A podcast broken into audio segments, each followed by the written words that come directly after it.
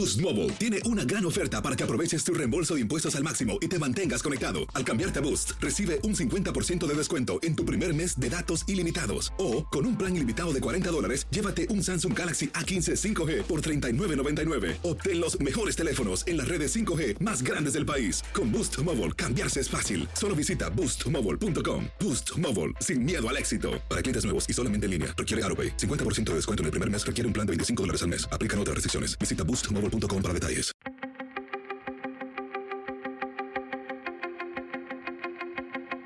Temas importantes, historias poderosas, voces auténticas. Les habla Jorge Ramos y esto es Contrapoder. Bienvenidos al podcast. Vamos a hablar del caos en Afganistán.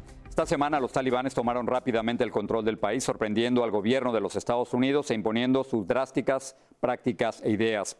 En el aeropuerto internacional de Kabul vimos escenas desgarradoras y de desesperación cuando cientos de personas trataban de agarrarse al fuselaje de un avión antes de despegar, pero otros ni siquiera pudieron llegar al aeropuerto. Alguien que ha sido testigo de todo esto es el periodista y documentalista chileno Jorge Said. Pude hablar con él poco después de que los talibanes habían tomado el hotel donde se encontraba en Kabul. Eh, ¿Qué tal, Jorge? Gracias por estar con nosotros. Eres uno de los pocos periodistas latinoamericanos que se encuentran en estos momentos en Afganistán. ¿Cómo han sido los primeros días del talibán en ese país? ¿Qué has visto? Ha sido una situación muy, muy sorpresiva. Nadie podía pensar en esto. Cuando comenzó esto fue, eh, eh, fue el día domingo. En ese momento yo iba a grabar, a grabar unas ceremonias chiitas, cuando por intuición eh, pensé ir al aeropuerto, voy a ir al aeropuerto a ver qué pasa, porque ya estaban llegando a la ciudad de Jalalabad, que queda dos, horas y media de Kabul, entonces ya la preocupación era bastante grande. Llego al aeropuerto, no veo guardias, es zona militar, me introduzco, me toman detenido por estar grabando en, zona militar, y de repente los militares me dicen, Jorge, los eh, talibanes están a dos kilómetros, hay que irse de acá. Ellos salen arrancando, nosotros también, eh, salimos en un auto y nos encontramos en un taco enorme, cuatro horas, eh, para, salimos del auto caminando, no se podía hablar porque aquí hay mucha gente que es de la comunidad Pashtun, por lo tanto son aliados o están eh, con relaciones, tienen familia con los talibanes. Así que bueno, fue todo muy, muy confuso, todo muy rápido, la gente con un horror, especialmente las minorías étnicas, azara, los tajik, los de Uzbekistán, uzbek, eh, bueno, todas las minorías, los, los farsitos de Irán. Así que bueno, eh, hay un terror en estos momentos, especialmente con la gente que trabajó en el gobierno, la gente del Ministerio del Interior, lo veía recién cuando llegué acá, acá a este hotel, lo andaban buscando, andan buscando puerta a puerta a los oficiales que trabajaron con el gobierno eh, de Afganistán y especialmente con los que están implicados en torturas a los talibanes. Recordemos que ellos también han sido víctimas de abusos en las cárceles, los han quemado vivos, pero ellos también, eh, los talibanes también no, han cumplido y también tienen crímenes de guerra. Así que bueno, la situación ha ido evolucionando, cambia todos los días, hora a hora, así que nosotros estamos en una situación bastante eh, incierta pero al mismo tiempo escuchando estos mensajes del vocero talibán que anda con, con Al Jazeera grabando todo. Al Jazeera es la televisión oficial de, de los talibanes, porque obviamente está Doha detrás. Y bueno, mucha confusión. Mucha Jorge, déjame, déjame preguntarte una cosa. El anuncio de Joe Biden de que se iba a salir de Afganistán lo sabíamos eh, hace, hace meses, incluso desde la campaña presidencial. ¿Qué hizo mal el gobierno de los Estados Unidos en esta retirada? Ya sabemos que se iban, ¿Qué pudieron haber hecho de otra forma? Bueno, lo más terrible fueron los análisis de inteligencia que los recibimos nosotros acá cuando llegamos. Yo me junté con gente de la CIA, yo me junté con algunos generales, inclusive en el aeropuerto. Ellos andaban dando fechas hasta el día sábado, fue algo increíble. Eh, estos son errores de inteligencia graves, especialmente para un país que ya tenía 20 años de relación con estos militares, eh, de no entender. Ellos dijeron, todavía máximo serían, cuando estaban en Jalalabad, 15 días a tres meses en tomarse Kabul, porque había un ejército, estamos hablando de 350 mil eh, efectivos, pero aquí la gente responde a etnias, no a una autoridad central.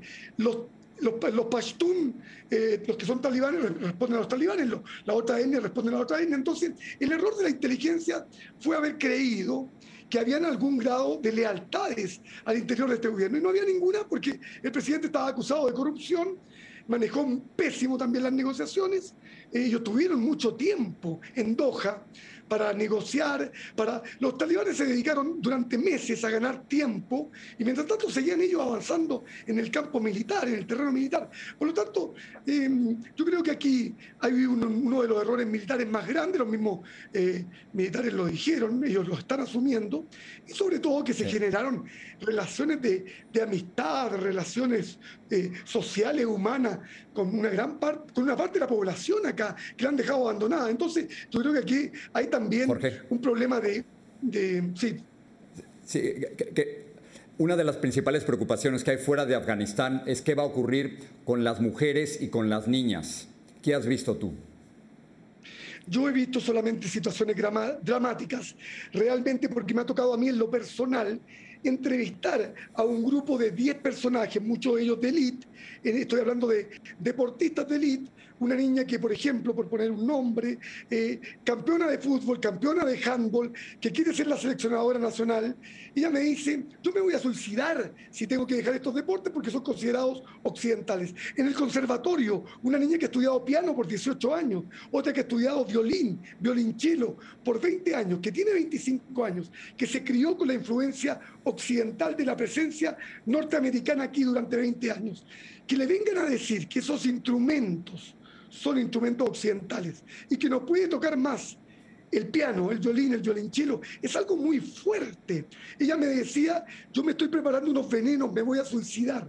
Bueno, esos son testimonios directos que yo estoy grabando en estos momentos y en los cuales me siento absolutamente comprometido con estas personas. Son muchas, son muchas y cada testimonio es muy, muy terrible. Aparte que ya tienen que obligadas a usar el, si en estos momentos están, están negociando qué tipo de, de burka va a ser, si va a ser uno que les destapa la cara completa, o otro que les tapa los ojos, o la malla en los ojos, o otro que es un poquito, o sea, están en, detalles eh, que francamente no lo son, porque eh, evidentemente que tapar completa a una mujer es algo grave, es algo grave. Claro, es una de las principales preocupaciones. Y Jorge, termino con, con esta pregunta. ¿Qué hacías tú en Afganistán ¿Y cómo piensas salir de ahí? ¿No estás corriendo muchísimo peligro si te identifican como un periodista latinoamericano, un periodista extranjero?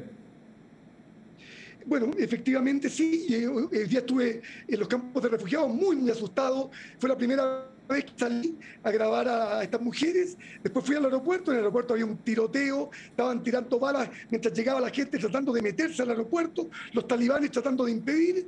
Eh, haciendo de guardia de seguridad. Ya los talibanes llegaron a este hotel, pidieron las listas de extranjeros, pidieron, eh, andan revisando y buscando puerta a puerta a todos los oficiales del régimen anterior. Eh, en estos momentos, el canciller, entiendo que el, director de protocolo de la diplomacia chilena ya se comunicó conmigo, que el material mío, que ya llevo 15 días grabado, no vaya a caer en manos de esta gente. Yo estaba aquí haciendo la serie Buscando a Dios, que fue transmitida por el canal History 2 a toda Latinoamérica.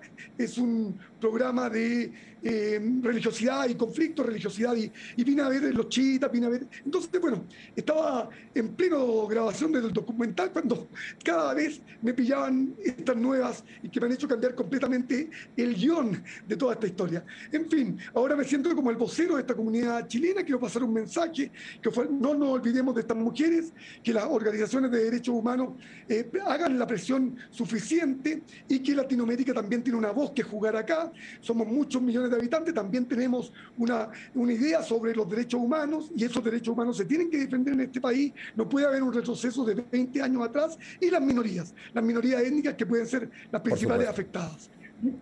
Quiero agradecerte y quiero que sepas que tu voz se está escuchando fuerte fuera de Afganistán. Gracias, Jorge. Muy amable a ustedes y muchas gracias al pueblo latino allá y a Univisión. Muchísimas gracias.